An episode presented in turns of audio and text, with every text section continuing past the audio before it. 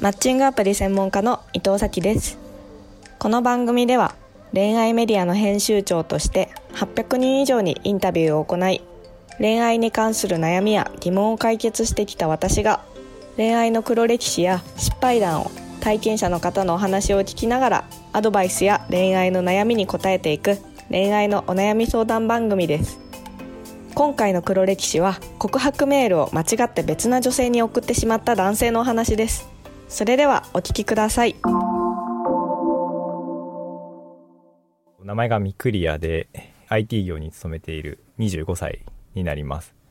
今日お話しする話私が中学校の時に小学生の時から付き合いのあるもう7年ぐらい付き合いのあった友達はあの初恋じゃないんですけど長く付き合いのあった友達がいて、まあずっと好きだったんですよね。あの、うん。途中もう3年目ぐらいからずっと好きで、でもなんか切り出してはいないみたいな。まあ小さかったこともあって好きですっていうのとまたちょっと違う雰囲気だったんですけど中学男児だったので典型的なうん。好きな子にこうちょっかいをかけるみたいなのも あってであの当時携帯はあの折りたたみ式の方がまだ主流ででも中学3年生とかだったんでそもそも携帯持ってる人と持ってない人半々ぐらいだったんですよね。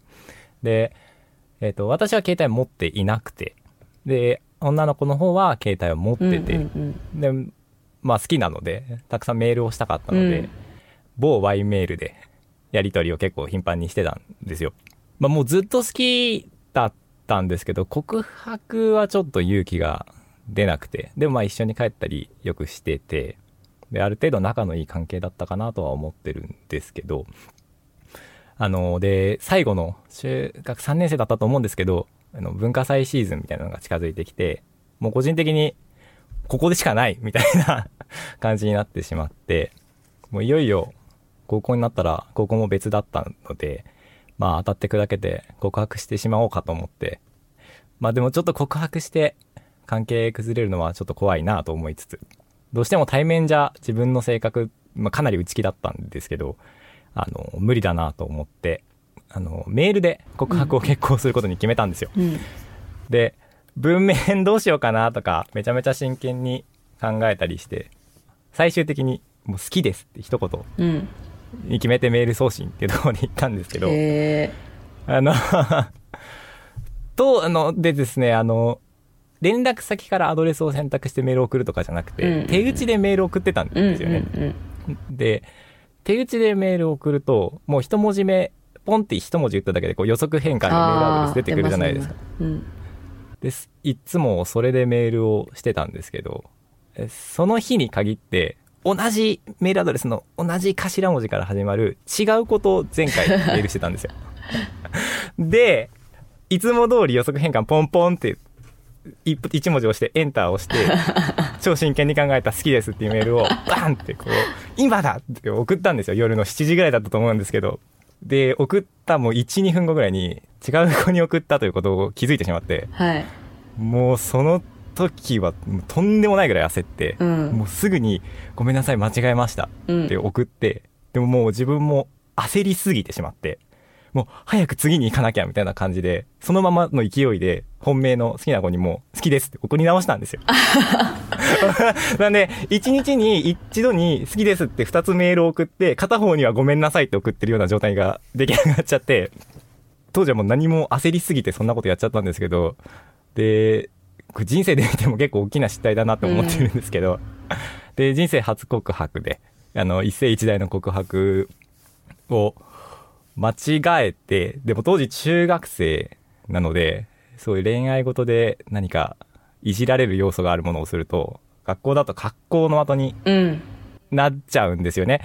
で、次の日、投稿した時からもう、もうなんか視線を感じるんですよ。で、まあ、いじられたり、うん変変な目で見られたりっていう感じで、もう、最初はなんか、お告白したんだってみたいな感じだったんですけど、あの、最終的にはなんか、二股をしようとしたとか、嘘告白をしたとかっていう、まあ、やっぱり中学生ってそういうところ多分ああって、はいはいはいはい。嘘告白したってマジかよみたいな話になっちゃって、で話がどんどんどんどん悪い方に行き始めちゃったんですよ、うん。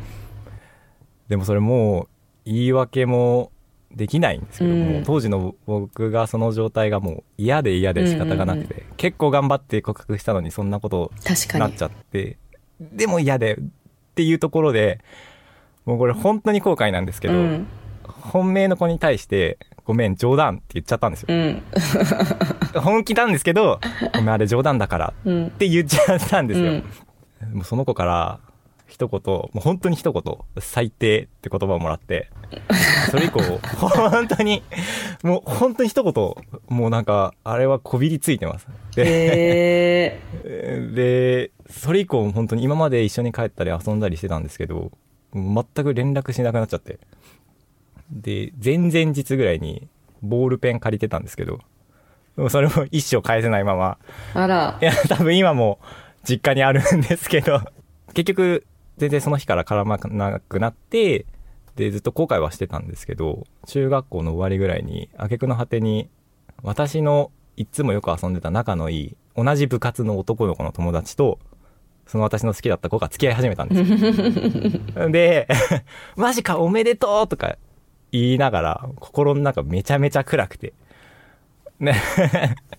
で、割と、大学生ぐらいまで多分引きずってたんですよ。まあ、あの、なんて言うんでしょう。大学生とか高校生ぐらいになると、ツイッターとかインスタグラムとかも出始めた頃で、で、その好きだった子もやってたので、まあ、ちらーっと見たりはしてたんですけど、まあ、全く会話は一言もなく。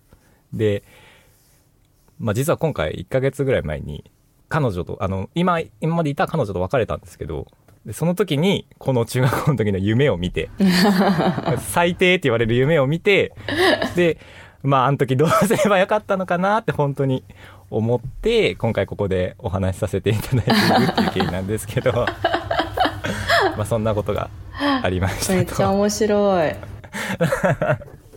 なるほど。いやなんかすごいまさに黒歴史みたいな お話ですよね。それをちゃんとここに持ってくるぐらい消化できてるのがすごい。本当に。人によってはねそのまま病んじゃいそうですもんね。いや、でもやっぱり、どっかにまだあるんですよね、もやもやみたいな。うんうんうんうん。今だったら、謝りたいみたいなのは結構はいはいはいはい。ありますね。えー。え今もつながってるんですか？いや、もう、連絡先、LINE とかは知ってはいるんですけど、うんもう、送ってない。えもうえこれどうしたらいい？もうなんか全部ツッコミどころありすぎてなんか もうぜひぜひ。いやなんかすごいめちゃめちゃまともなああれで言うともう本当そもそも告白は直接言わなきゃダメっていう メールじゃないよねっていうとこだと思うんですけど 間違いないんですけど、そうなんですよね。告白はメールです。よね直接言った方がいいですよねっていうところでまあでもそうするといろいろ話が終わっちゃうのであの、はいはいはい。まあでもあの、まあ、じゃあ直接言え言わなかったそもそもそれが間違ってますよねっていうそんなね2人で遊びに行くぐらいの仲だったらメールで言う必要は全くなかったし直接言われた方が嬉しいから直接言ってほしいよねっていうのと、まあ、あとはもしその誤送信しちゃったらもうそれはあのその女の子にごめん。その女の子も傷つくんですよえ私のこと好きだったの？になんか告白してないのに振られた気分なんだけどみたいに。絶対相手の方その間違えちゃ間違えられちゃった方も思ってるはずなんで謝って。僕はこの子のことが好きでなんか 緊張しすぎて送っちゃったんだよねって言えばなんか可愛いなっていう気持ちになるじゃないですかそうするとその子も協力しようみたいになるから。あのそうしたらあ変になんか噂を立てないじゃないですかきっとその子も、そうですね。そうそうそうそうだし潔いからミクリアのこと応援しようみたいな気持ちになるし、まあ、それがもしそのまま全校に広がったとしても あいつ受けるみたいな感じででも頑張ってんだなみたいな 頑張ってるんだなみたいになるじゃないですか。全校生徒をなんかそうピンチをチャンスに変えるじゃないですけどみんなもう巻き込んでやるしかないですよね。でそしたらみんなに応援されて告白されたらそっち側の女の子も絶対嬉しいじゃないですか。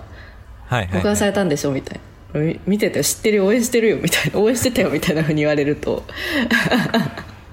だからそこはなんかもし全校生徒を敵に回すか味方にする回すかのどっちかのところを完全に誤ったっていうのがありますよね行動的には。その女の子を傷つけて。れ刺さりますねこれ。ね 最適解ですよね本当に。逆に相談した方が良かったですよ絶対。そのまま。いやちょっと緊張しすぎて送っちゃったんだけどこの後どうしたらいいみたいな。言った方が良かったと思いますよ。その子そう。でね。そうそうそのままあの巻き込まないとそっから。じゃあなんかえこうやって言ったらいいんじゃないとか。いやそもそもメールで言うなよとか言われるかもしれないし。そしたら分かった。じゃあ明日言うわみたいな。応援してみたいなふうに言えば。ね。まあ中学の時にそんな余裕はないですよね。